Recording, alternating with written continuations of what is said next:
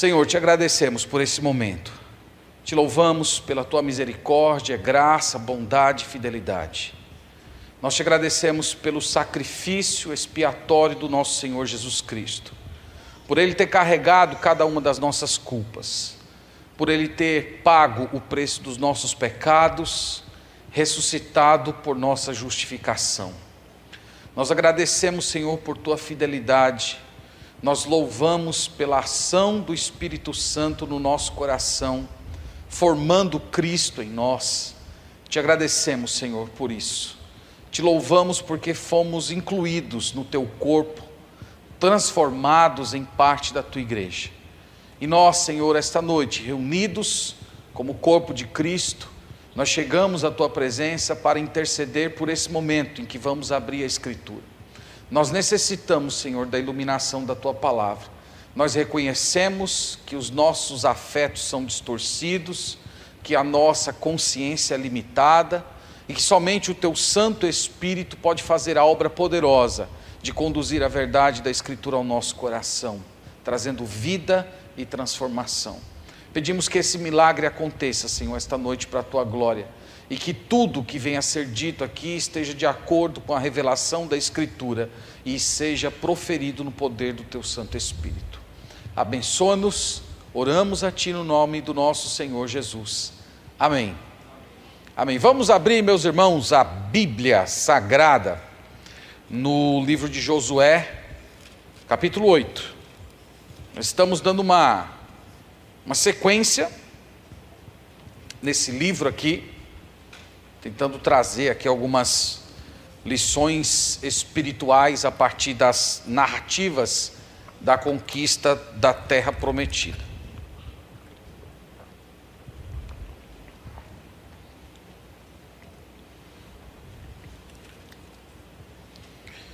Irmãos, algo muito importante para a gente compreender o capítulo 8 é lembrar que o capítulo 8 ele está ligado ao capítulo 7 capítulo 7, nós meditamos na nossa última mensagem, ainda no mês de janeiro, que é aquele capítulo triste da conquista, no qual o povo ataca a cidade de Jericó e o Acã toma para si tesouros que Deus tinha dito que não tomasse, e ele escondeu esses tesouros debaixo da sua tenda e logo depois o povo de Israel entra numa segunda batalha, que era uma batalha facílima do ponto de vista humano de ser feita. Era uma pequena cidade, uma cidade chamada Ai. E naquela cidade havia um exército mínimo, era uma cidade bem mais desprotegida que a cidade de Jericó. E mesmo naquelas condições em que eles nem precisavam de um grande exército, eles sofreram uma derrota vexatória. E eles voltaram tristes, abalados, perguntando para o Senhor por que foi que o Senhor os abandonou.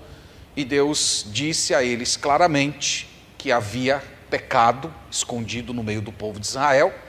E enquanto o pecado não fosse tirado de debaixo da tenda, o Senhor não iria com eles.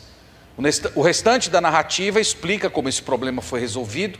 O Senhor mostrou claramente que o problema estava na tenda de Acã, e logo depois ele foi trazido para frente do povo, Josué instou ele para confessar o seu pecado, ele confessou e ele sofreu uma punição muito severa com a sua família, todos eles foram mortos, destruídos. E então, agora nós chegamos no capítulo 7. O capítulo 7, é, nós poderíamos imaginar que é como se fosse os resultados dessa. Ou desculpe, o capítulo 8 é como se fosse os resultados dessa experiência do capítulo 7. Então, enquanto a gente vai lendo, os irmãos tentam manter esse contexto todo aí em mente. Os irmãos devem lembrar que no capítulo 8 o povo está desanimado, não à toa.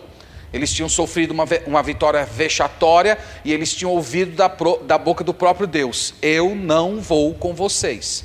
Enquanto vocês não resolverem o problema do pecado no nosso meio, eu não vou caminhar com vocês. Então eles estavam ainda no rescaldo dessa frase duríssima de Deus, quando o Senhor se manifesta novamente a eles. Então hoje nós vamos ver como Deus tirou o povo de Israel desse estado de desânimo completo e os conduziu à vitória.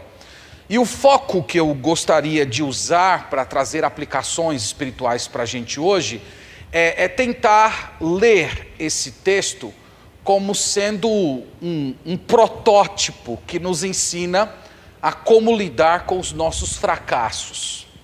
O povo de Israel tinha acabado de enfrentar um fracasso terrível. E Deus aqui está guiando-os por um caminho de como eles sairiam de uma situação de fracassados para um povo restaurado, para um povo que estava novamente andando com o Senhor. Então, o nosso objetivo hoje à noite é falar a respeito disso. Os irmãos devem lembrar que o, que o fracasso é um fantasma que nos acompanha. O fracasso sempre está perto da gente, o fracasso está do outro lado da porta. A distância entre estar de pé e estar caído é apenas de poucos centímetros. Há pessoas que sofrem porque fracassaram de fato e outros que vivem sofrendo por medo de fracassar. Comumente, o fracasso produz desânimo, tristeza, em casos extremos, produz até depressão e suicídio. E hoje nós vamos olhar como é que Deus nos tira do, do fracasso, como é que Deus nos tira de uma situação de caídos, de pessoas rompidas em comunhão com Ele e nos conduz em vitória, em crescimento, em maturidade e restauração. Eu espero que Deus abençoe o coração de vocês, como Ele abençoou o meu, enquanto meditava nessas verdades. Então vamos começar a leitura. A leitura é um pouco extensa, nós vamos ter que passar pelo capítulo inteiro, mas nós vamos tentando aqui, à medida que lemos, destacando alguns elementos da narrativa. Vamos começar com o verso 1. Deus dizendo as seguintes palavras a Josué: Disse o Senhor a Josué: Não temas, não te atemorizes. Toma contigo toda a gente de guerra e dispõe-te e sobe a Ai Olha que eu entreguei nas tuas mãos o rei de Ai, e o seu povo, e a sua cidade, e a sua terra. Então veja, meus irmãos, que Deus começa se dirigindo a Josué com uma frase que é muito comum na Bíblia: Não temas. Então vocês, quando leem uma frase como essa na Bíblia, é, um bom exercício de, de, leitura bíblica é você tentar entender o, a situação do coração que a pessoa está, que, que Deus está dizendo essas palavras. Porque Deus disse não temas, porque ele estava cheio de temor, ele estava cheio de medo, ele tinha acabado de sofrer uma, vitória, uma, uma, uma derrota vexatória. Eles estavam com medo de as outras nações se juntarem, formarem um grande exército e virem para cima deles com tudo. Eles tinham acabado de ouvir do Senhor que o Senhor não ia mais caminhar com eles, que eles estavam sozinhos. Então Josué estava com medo. E é por isso que o Senhor se dirige a ele dizendo essas frases, essa frase tão maravilhosa: Não temas. E a expressão chave aqui, meus irmãos, é Deus dizendo o seguinte: Olha, eu entreguei nas tuas mãos. Então Deus já está, já está adiantando para ele qual vai ser o resultado da batalha. Deus já está falando para ele assim: você já vai entrar numa nova batalha, mas você entrará na condição de vencedor. Eu já entreguei. Vocês já fazem de parte de um exército vencedor. Então, o, algo interessante, está no verso 2, olhe comigo, diz assim: Farás a Ai e a seu rei, como fizeste a Jericó e a seu rei. Somente que para vós outros saqueareis os seus despojos e o seu gado. Põe emboscadas à porta da cidade, por detrás dela. Então veja que Deus está dizendo: você, é, a experiência de vocês nessa conquista será semelhante à de, Jacó, à de Jericó, mas ao mesmo tempo diferente. Será semelhante porque eu vou fazer com essa cidade o tal qual fiz com Jericó. Ela vai ser completamente destruída.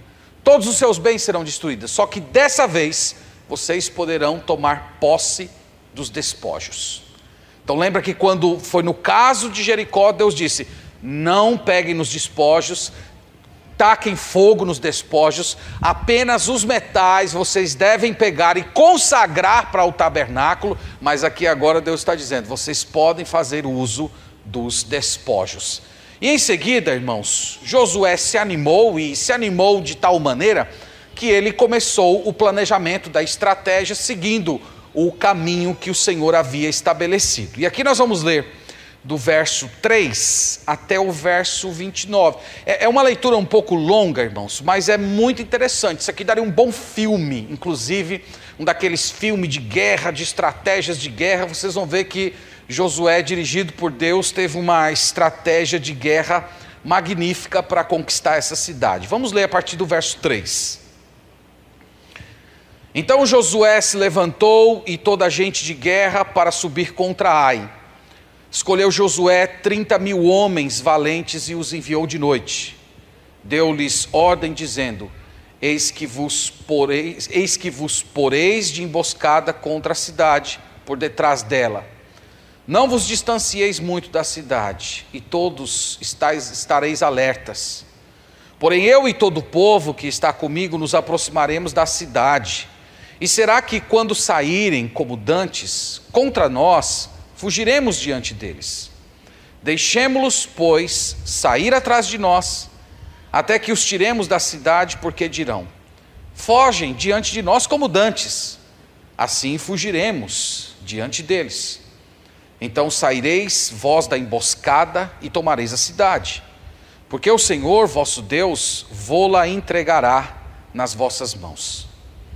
Havendo vós tomado a cidade, por-lhe-eis por fogo, segundo a palavra do Senhor, fareis, eis que vos, que ordenei.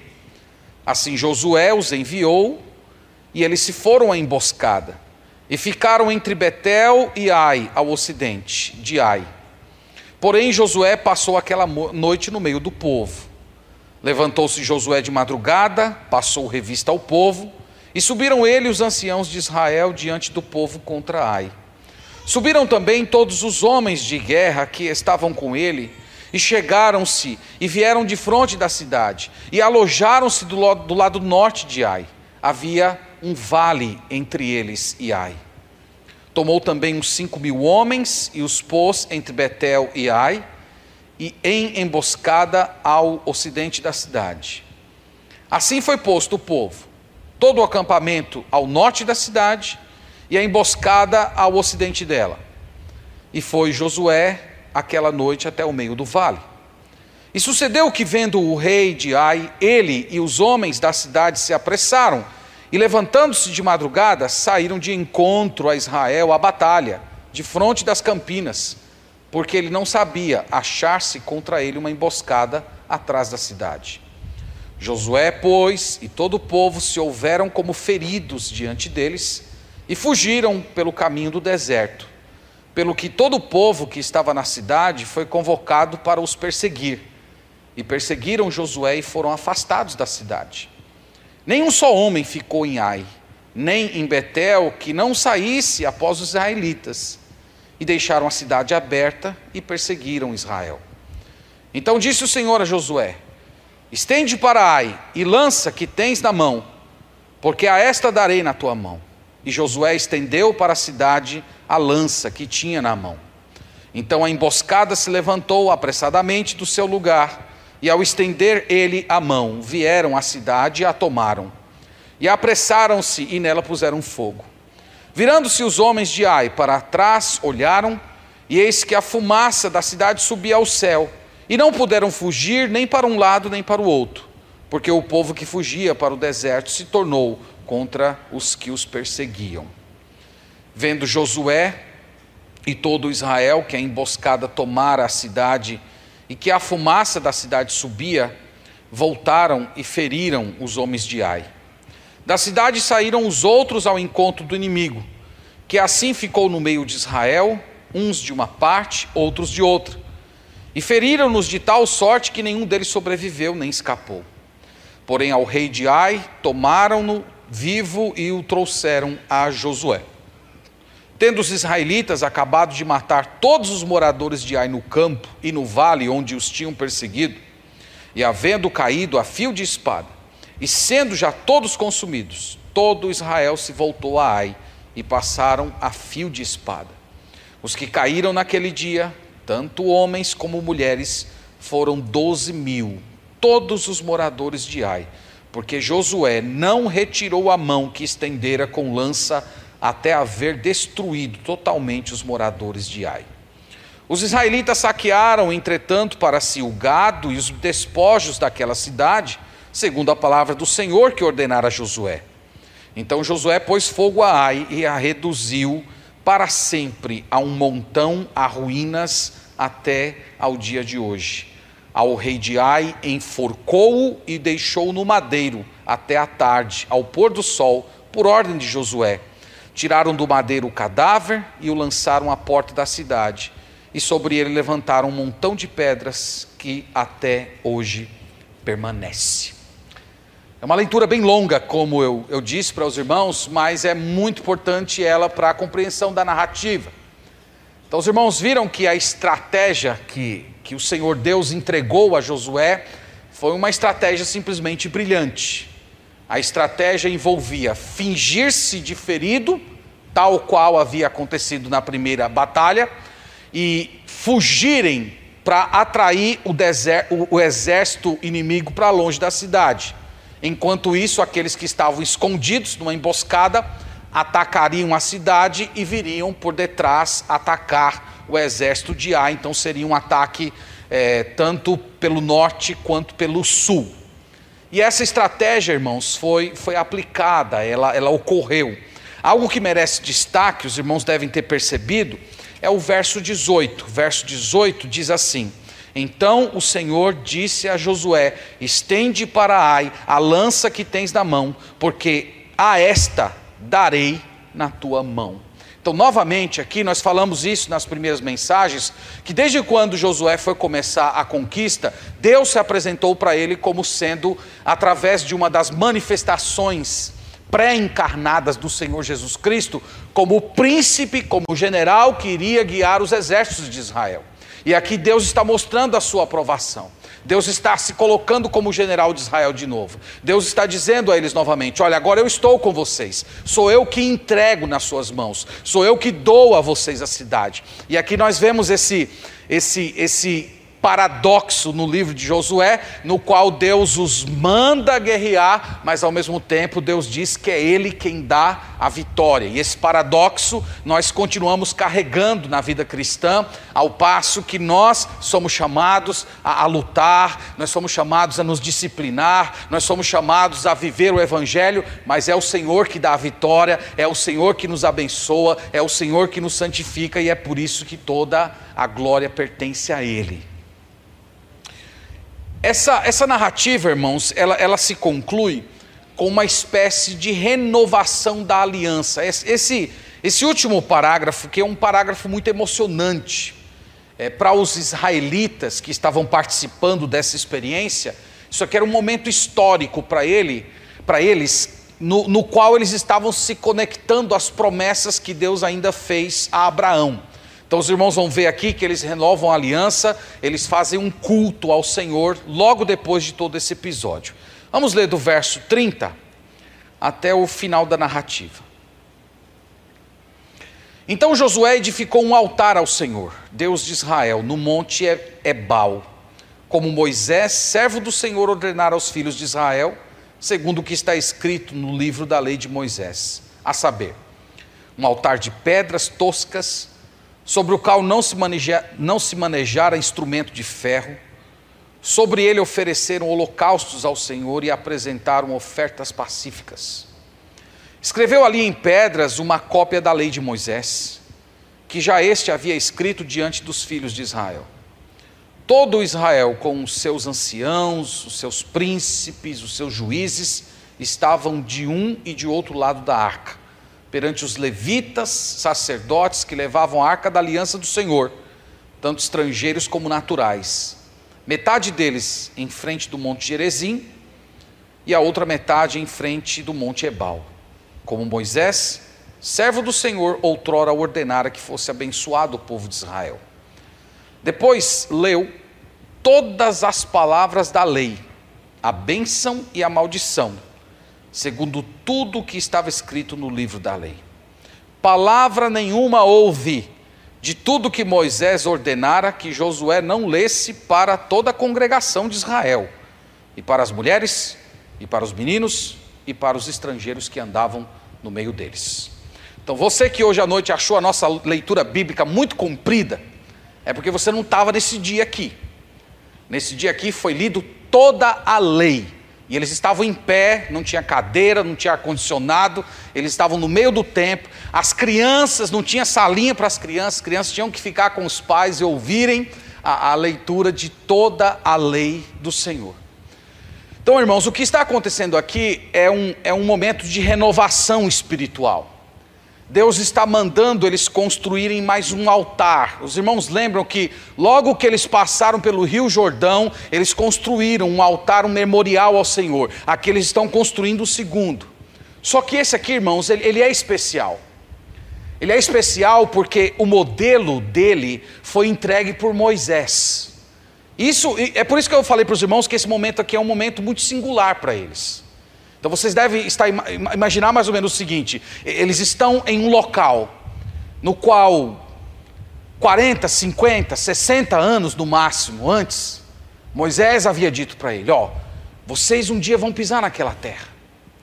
E quando vocês chegarem naquela terra, quando vocês conquistarem aquelas nações, vocês vão construir um altar dessa maneira aqui que eu vou explicar para vocês. E essa explicação está em Deuteronômio 27. Olhe por favor aí, é só voltar um pouquinho, umas poucas páginas na sua Bíblia, e você vai ver que o que está acontecendo na história de Josué havia sido predito por Moisés.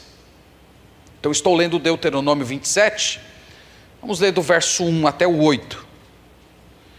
Moisés e os anciãos de Israel deram ordem ao povo, dizendo: guarda todos os mandamentos que hoje te ordeno. No dia em que passares o Jordão, à terra que eu te der, o Senhor, o teu Deus, levantar-te-á, levantar-te-ás pedras grandes e as caiarás.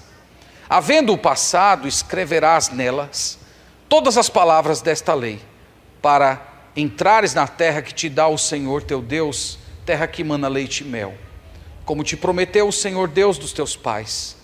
Quando houveres passado o Jordão, levantarás essas pedras, que hoje te ordeno, no monte Ebal, e as caiarás. Ali edificarás um altar ao Senhor teu Deus, altar de pedras, sobre as quais não manejarás instrumento de ferro. De pedras toscas edificarás o altar do Senhor teu Deus, e sobre ele lhe oferecerás holocaustos também ali sacrificarás ofertas pacíficas, ali comerás e te alegrarás perante o Senhor teu Deus. Então veja, meus irmãos, sei que são muitas leituras hoje, mas são, são muito importantes para a compreensão. Vejam que o que está acontecendo lá na história de Josué é o que havia sido dito por Moisés. Moisés havia, havia falado aqui, é o seu último discurso. Provavelmente esses que estavam agora na terra prometida eram criancinhas nessa ocasião. Os pais estavam morrendo, talvez alguns jovens, alguns adolescentes. E eles estavam escutando aquela mensagem: vocês são a geração que vão entrar na terra prometida. E o dia que vocês entrarem, vocês vão conquistar aquelas nações. E vocês vão construir um altar ali. E vocês vão me adorar. E vocês vão oferecer holocausto. Vocês vão se alegrar naquele dia. Então você imagina depois todos aqueles jovens crescendo, amadurecendo, constituindo a sua própria família, tornando-se guerreiros do exército de Israel e agora passando pelo Jordão, entrando em Jericó e agora conquistando a cidade de Ai e finalmente eles chegaram de frente ao monte Etbal, que havia sido dito por Moisés. E eles estão olhando tudo aquilo. Aqui, irmãos, é um momento muito bonito na narrativa.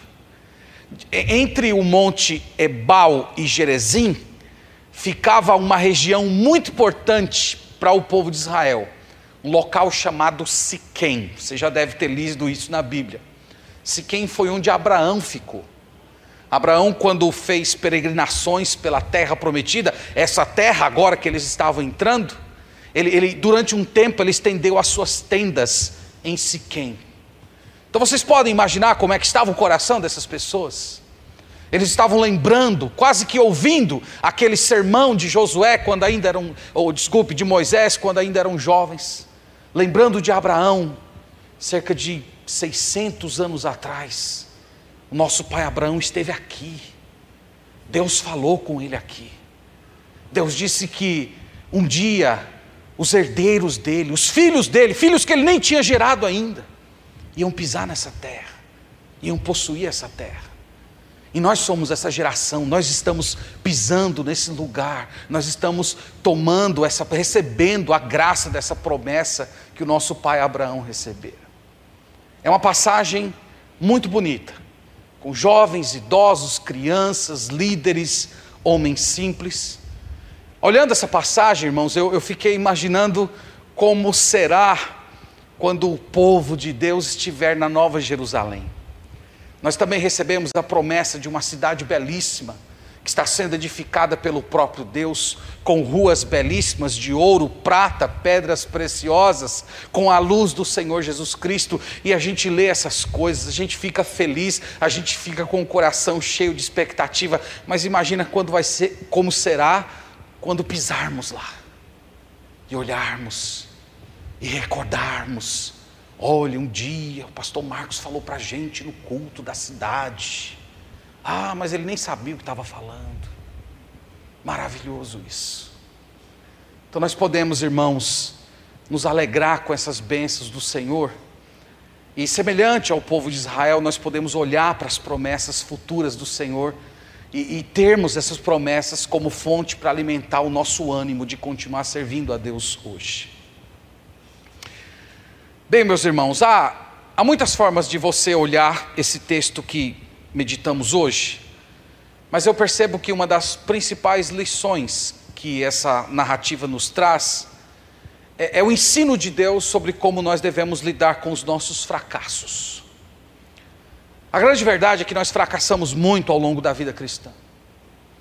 Nós fracassamos como crentes, nós fracassamos como cônjuges, nós fracassamos como pais, como filhos. Algumas vezes nós fracassamos feio. Nós vamos à lona, caímos. E é muito comum, irmãos, em contextos de fracasso, nós ficarmos desanimados por causa do passado, inseguros diante do presente e medo contra o, quanto ao futuro. Normalmente, quando estamos lidando com sentimento de fracasso, há uma mistura de diversos sentimentos: remorso, medo, tristeza. O que, é que nós devemos fazer, irmãos, diante do nosso fracasso? E essa, e essa é a direção que eu quero percorrer com vocês agora, nessa parte final. A primeira lição é que, diante do fracasso, nós devemos, primeiro, nos arrepender verdadeiramente e procurar consertar o que está errado na vida. Nós vimos, irmãos, que isso foi o que aconteceu no capítulo 7. O Senhor orou, falou com Josué diante do povo de Israel: Eu não vou com vocês, vocês têm pecado escondido debaixo da tenda, e enquanto o pecado não vier à tona, eu não vou com vocês, vocês estarão sozinhos. E eles oraram, eles se arrependeram, eles se humilharam, eles erradicaram o mal, eles consertaram aquilo que podia ser consertado. Eles não tinham como consertar tudo, porque afinal de contas, 37 pessoas morreram por causa do pecado de Acã. Mas aquilo que poderia ser consertado foi consertado, e a partir daquele momento em que houve confissão, arrependimento, mudança de atitude, abandono do mal, o Senhor passou a ir com eles. Então, se há uma lição, irmãos, que esses dois capítulos ensinam para todos nós, é que quando verdadeiramente nos arrependemos diante de Deus e erradicamos a fonte do mal e do pecado da nossa vida, o Senhor nos restaura, o Senhor nos abençoa, o Senhor passa a andar conosco novamente. Nós aprendemos isso nessa passagem. Então, se você está me ouvindo hoje, e você é uma dessas pessoas que fracassou, você é uma dessas pessoas que sente que está fracassando, essa é a primeira atitude que você precisa tomar diante de Deus. Você precisa orar, você precisa se arrepender, você precisa confessar isso diante do Senhor, você precisa abandonar aquilo que te fez cair. E se você puder consertar alguma coisa, se há algo que você possa fazer para restituir, consertar, no caso do, do, pecado de Israel, o conserto teve que vir pelo, pela própria morte do Acã. Mas se há algo que você possa fazer, faça. Em muitos casos não é possível mas em muitos é. Assumir o prejuízo, pedir o perdão, restituir para alguém, colocar as coisas em ordem. Só assim, irmãos, nós somos abençoados. Só assim o Senhor andará conosco. Você consegue imaginar como é, como seria terrível para a sua vida ouvir a mesma coisa que Josué e o povo de Israel ouviu? Deus olhar para você e dizer: Eu não vou com você. Você vai sozinho. Você não está debaixo da minha proteção. Você não terá a minha graça. Você não terá a aprovação do meu espírito. Você está por sua conta. Você está pelo seu risco. Você vai ter que enfrentar as consequências de viver essa vida dúbia. Então, se nós, irmãos, queremos experimentar restauração, nos levantar da condição de fracasso, de queda, de fraqueza espiritual, a primeira coisa que nós precisamos fazer é isso: nos arrepender e restituir aquilo que pode ser restituído. Segunda lição: o que precisamos fazer em casos de fracasso? Nós precisamos nos alimentar da palavra de Deus para vencer o medo e o desânimo.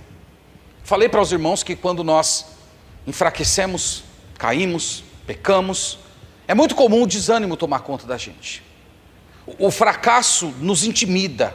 É, o, o, fracasso ele, ele, ele impede a nossa visão, ele, ele, ele des, desforma os nossos sentidos espirituais. E, onde, onde nós encontramos o reequilíbrio, onde nós encontramos a reorganização dos nossos sentimentos, onde nós redescobrimos a nossa vocação, o nosso chamado, é tendo contato com a palavra de Deus. Josué fez isso. Josué foi se encontrar com o Senhor, e o Senhor disse para ele: Não temas. Ele, ele, passou a ouvir a palavra de Deus. Deus falou para ele: Não temas, junta o exército, prepara a estratégia, eu entreguei para você a cidade. E ele, irmãos, ele creu naquilo que Deus havia feito. Então é isso que nós precisamos fazer. Nós precisamos voltar para a palavra. Nós precisamos nos, nos, nos apropriar da Escritura, especificamente do Evangelho. Esse é um dos exercícios, irmãos, mais importantes da vida cristã. Nós precisamos pregar o Evangelho para nós mesmos todos os dias. Nós precisamos olhar muitas vezes para a nossa condição de fracasso, reconhecer que nós fracassamos, mas por outro lado dizer: eu fracassei, no entanto, o Senhor Jesus Cristo morreu pelos meus fracassos. O Senhor Jesus Cristo morreu pelas minhas falhas. O Senhor Jesus Cristo, quando escreveu o meu nome no livro da vida, antes da fundação do mundo, Ele já escreveu sabendo cada um dos pecados que eu cometeria, e mesmo assim Ele me amou. E nós nos apropriamos dessa realidade, nós cremos nisso, nós alimentamos o nosso coração com isso, irmãos, e Deus usa isso para nos reanimar. Deus usa isso para produzir ímpeto na gente, dar força de recomeçar, retomar a vida cristã, recalibrar a vocação e seguir pelo caminho que Deus estabeleceu para a sua vida. Então você necessita fazer isso. Vá às Escrituras. Leia as Escrituras. Volte ao Evangelho, a simplicidade do Evangelho. Pregue o Evangelho para si mesmo. Pegue os mandamentos de Deus na Bíblia, no, nos quais Ele diz: Eu estou convosco todos os dias. Não, não temas, porque eu sou contigo. Eu nunca te abandonarei, jamais te desampararei. E, e pregue isso para você. Ore, internalize essas promessas até que elas façam parte completamente do seu coração. É isso que ajuda você a se levantar do fracasso. É encontrar-se com Deus. É voltar a ter fé nas promessas do Senhor, na Sua palavra. Terceiro lugar, irmãos, o que nós temos que fazer quando fracassamos? Nós temos de recomeçar. E aqui no caso de Israel foi um negócio bem complicado, porque eles tiveram que recomeçar do ponto em que eles caíram. Eu fiquei pensando, tentando aqui me colocar meio que no lugar de Josué. Talvez eu orasse a Deus dizendo assim: Senhor, tudo bem, mas por que, é que o Senhor não me tira daqui, dessa cidade? Me manda para outra cidade aí, eu, eu luto umas batalhas lá e nós teremos umas vitórias. Aí isso vai dar uma levantada no nosso moral, no nosso ânimo, e depois a gente volta para cá. Mas não foi assim que o Senhor disse. O Senhor disse: não, vocês vão voltar para Ai vocês vão, vão, vão ter que novamente encarar o ambiente no qual vocês foram derrotados. E ali vocês vão ter a, a vitória. Só que dessa vez vocês não vão mais sozinhos, vocês irão com a minha presença. Nós somos chamados, irmãos, a recomeçar. Você não você que fracassou no seu casamento, você não tem como mudar o seu casamento para recomeçar. Você tem que recomeçar o seu casamento do ponto em que ele fracassou. Você que fracassou como pai, você não tem como trocar de filhos para recomeçar. Você tem que recomeçar com os filhos que você tem. Então, esse, meus irmãos, é, é o princípio. Nós temos que retomar. Só que agora retomar com o Senhor. Retomar crendo que o Senhor está conosco retomar a partir da obediência. Esse é o grande ponto aqui da narrativa. Na narrativa anterior, eles foram, mas desobedeceram. Agora eles estão indo novamente, mas eles estão indo em obediência. Eles estão seguindo cada passo que o Senhor ordenou. Então é assim que o cristão recomeça. Não é recomeçar do mesmo jeito. Não tem como você fazer as mesmas coisas que você fez a vida toda, esperando que os resultados sejam diferentes. Se você quer recomeçar, você tem que recomeçar com o Senhor. Você precisa recomeçar com, com obediência. A vida cristã, irmãos, vitoriosa, não é aquela vida que você nunca perde uma batalha, mas é aquela vida na qual o Espírito Santo de Deus está sempre operando no seu coração e mostrando para você que sempre há possibilidade de recomeçar. Então você pode estar na mesma situação do exército de Josué você pode ter perdido uma batalha. Mas nós temos, irmãos, o príncipe dos exércitos do Senhor que está no nosso meio essa noite. E ele te levanta. Ele te cura. Ele te restaura. Ele te reenvia. Ele te coloca novamente no caminho. Ele, faz você se encontrar novamente dentro da, da, da vocação que ele te colocou. Então creia nisso. Recomece. Recomece, quem sabe, com uma estratégia nova. Os irmãos sabem que tudo, nós que nós, tudo que nós temos de vitória na vida é Deus que nos dá, mas nem sempre Deus usa os mesmos métodos. No caso de Jericó, Deus disse: sequem a cidade por sete dias, toquem os seus instrumentos, gritem, os muros irão cair. Aqui Deus deu outra estratégia. Deus está dizendo agora: formem dois exércitos, dividam, um exército fica escondido, o outro ataca a cidade. O, o, o ponto, irmãos, é que você precisa pedir iluminação ao Senhor Senhor como você deve fazer, como você deve recomeçar. De repente, Deus tem um método diferente. Talvez até agora não tenha dado certo as coisas, porque você tem lutado sem o Senhor, você tem tentado lutar com a sua própria força, você está tentando derrubar os muros usando a sua própria inteligência, sem confiar no Senhor. Faça do lado dele, faça em obediência. Cada passo com o Senhor, como Josué. Deus disse: junta o exército, acampa aqui essa noite, vai para cá, ataca, foge, aponta o, o, o, a tua arma para a cidade. E ele foi seguindo cada etapa daquilo que Deus estava dizendo. Essa, meus irmãos, é a maneira de recomeçar. Os irmãos mais antigos da igreja já me ouviram falar isso. Eu, eu tenho um versículo que eu carrego comigo já por anos. E esse esse versículo, ele sempre me ajuda a recalibrar a minha vocação e a lidar com meus próprios fracassos. Esse versículo está em Filipenses capítulo 3.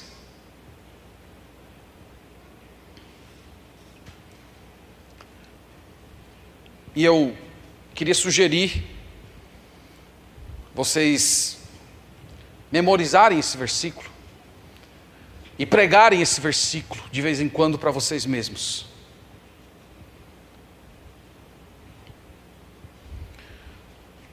Filipenses 3,13. Irmãos, quanto a mim, não julgo havê-lo alcançado, mas uma coisa faço, esquecendo-me das coisas que para trás ficam, e avançando para as que diante de mim estão, prossigo para o alvo para o prêmio da soberana vocação de Deus em Cristo Jesus. Versículo maravilhoso, esse versículo aqui tem tudo nele. Paulo, meus irmãos, ele, ele tinha muita coisa para deixar para trás. Vocês lembram da história dele? Ele foi um perseguidor da igreja. Ele matou cristãos. É possível que o apóstolo Paulo tenha ministrado em igrejas que houvessem órfãos de pessoas que ele um dia matou ou torturou. Então ele carregava um grande peso. Ele disse algumas vezes que ele nem deveria ser chamado de apóstolo porque ele perseguiu a igreja de Deus. Como é que ele lidava com essas dores? Ele diz: esquecendo-me das coisas que para trás ficam. Esquecer aqui, irmãos, não é ter uma amnésia espiritual. Esquecer aqui é não ser afetado por. Significa que aquilo não embaraça mais as suas pernas. Significa que aquilo não te impede de continuar. Significa que aquilo não, não se tornou mais um, um, um embaraço que não deixa você caminhar diante do Senhor. Ele diz: Eu me esqueço de tudo que ficou para trás. E aqui vocês devem entender que tudo envolve tanto os seus fracassos como até os seus acertos, os seus pontos altos, porque às vezes nós sofremos no presente porque nós olhamos para o passado e, e, não encontramos na nossa vida presente o mesmo fervor, a, a mesma alegria. Você olha para si mesmo e diz: Eu estou tão frio hoje, eu estou tão fraco, eu estou tão desmotivado, eu não tenho mais vontade de orar, eu não era assim no passado, eu tinha tanto fervor, tanta vontade de servir a Deus. Deus, o que é que está acontecendo comigo? Até isso pode se tornar um embaraço, e Paulo está dizendo, esquecendo-me das coisas que para trás ficam. Então, esse é o caminho, irmão, irmã é você entender que tem um prêmio, que tem um chamado, que tem uma vocação, que tem um alvo, que nós temos que olhar para o Senhor Jesus Cristo, que nós não podemos mais ficar vivendo embaraçados com os nossos erros, com as nossas falhas, com as nossas inconsistências. Esse é o caminho do inimigo das nossas almas para nos impedir de prosperar espiritualmente. Nós temos que nos livrar no nome do Senhor Jesus Cristo de todas essas coisas, olhar exclusiva pra, exclusivamente para Ele e prosseguir porque senão nós estamos condenados a viver como o povo de Israel, no meio do deserto, se lamentando: por que, que isso aconteceu comigo? Por que, que eu perdi? Por que, que eu fui derrotado? Por que eu não estou mais experimentando as mesmas coisas que eu experimentei um dia? Nós precisamos, irmãos, dar esses passos espirituais para voltar a andar com o Senhor. Em quarto lugar, nós precisamos reafirmar o nosso compromisso em seguir e obedecer a Deus. O povo de Israel fez isso logo após a batalha, nós vimos aqui.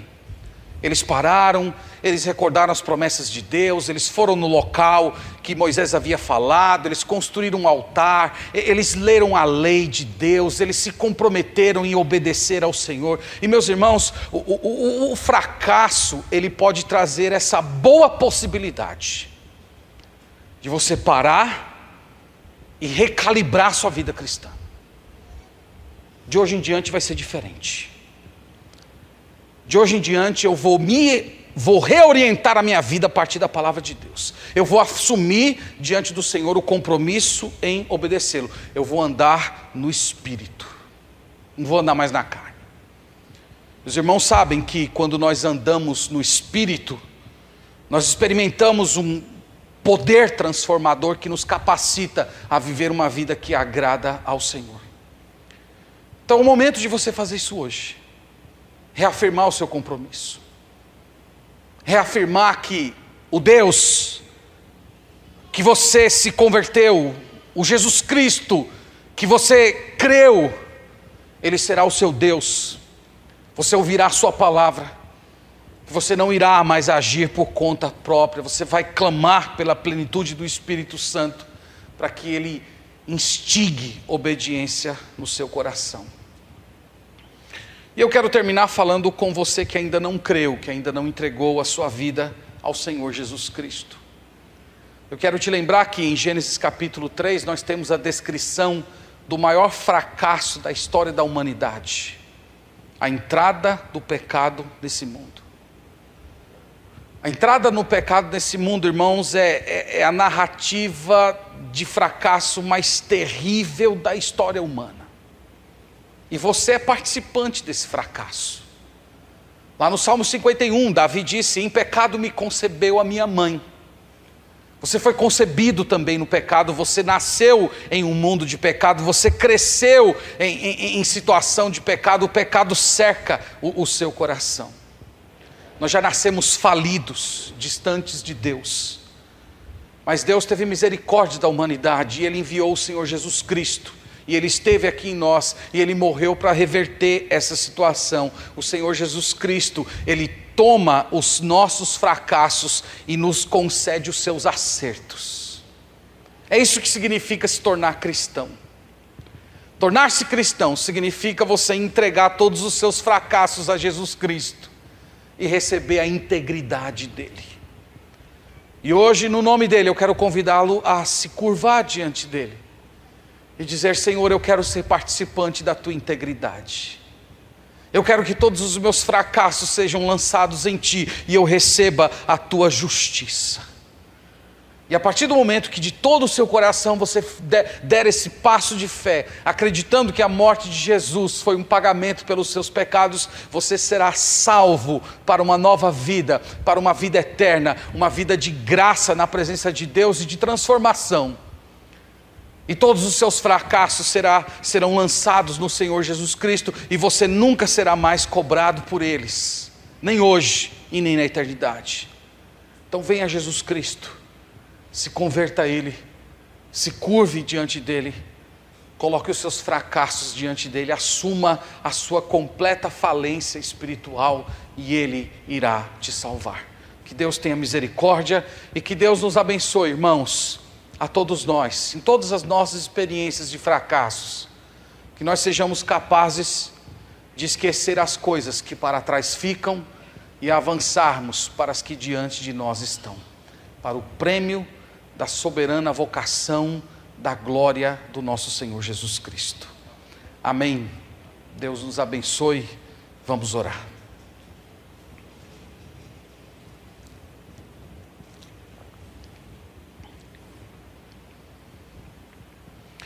Senhor, nós reconhecemos, Pai, diante de Ti que há tantos fracassos na nossa vida. Fracassos maiores, menores, mais intensos, menos intensos, interiores, interpessoais, espirituais. Nós nos admiramos, Pai, como o Senhor, sendo tão santo, ainda é capaz de amar pecadores como nós somos. Nós somos pessoas fracas, nós temos ciclos de fervor, épocas em que nos sentimos tão perto do Senhor, outras épocas em que nos sentimos tão alienados de Ti. Nós temos épocas em que nós sentimos tanto a tua presença, e outros momentos em que o pecado ganha tanto volume e, e nos assedia, e, e nos pegamos desejando aquelas coisas que um dia mataram o nosso Senhor Jesus Cristo. Ó oh, Senhor, nos perdoa, tem misericórdia de nós. E hoje, Senhor, olhando para essa passagem tão, tão bela, nós chegamos à Tua presença clamando por restauração, clamando para que o Senhor nos tire dessa condição de fracasso, que o Senhor nos faça enxergar a, as iniquidades que há em nossos corações, todas elas, e nos ajude, pelo poder do Espírito Santo, a nos, nos arrepender de cada uma delas. E sermos capazes de recomeçar, de levantar, agora mais santos, maduros, experimentados, prosseguir para o alvo, deixando as coisas para trás. Tem misericórdia, Senhor. Eu oro de modo especial para aquelas pessoas que se sentem falidas espiritualmente, para aquelas pessoas que se sentem num poço escuro, sem saída eu oro, Senhor, para que do mesmo jeito que o Senhor vindicou a Israel daquela condição de derrota e fracasso, o Senhor faça o mesmo com essa pessoa. Que ela reencontre a tua gloriosa mão. Que o brilho da tua glória venha irradiar novamente nos olhos dessa pessoa. E ela redescubra a tua graça, a alegria de te servir, o Evangelho, a renovação espiritual. Que ela, na sua alma, possa ouvir a voz doce do Senhor Jesus Cristo dizendo: Vai, não peques mais. Renova, Senhor, restaura, tem misericórdia e tem misericórdia de cada um de nós. Ajuda-nos, Senhor, a prosseguirmos de modo fiel, confiando no Senhor, acreditando na Tua palavra, em obediência ao Senhor, seguindo os Teus mandamentos à risca. Ajuda-nos, Senhor Dá-nos fervor crescente, santidade alegre, que nós tenhamos uma grande fé no Senhor Jesus Cristo, um grande propósito espiritual nesse mundo. Nós pedimos todas essas coisas para a tua glória, Senhor, para o bem da tua igreja, para o nosso bem espiritual, no nome do nosso Senhor Jesus. Amém.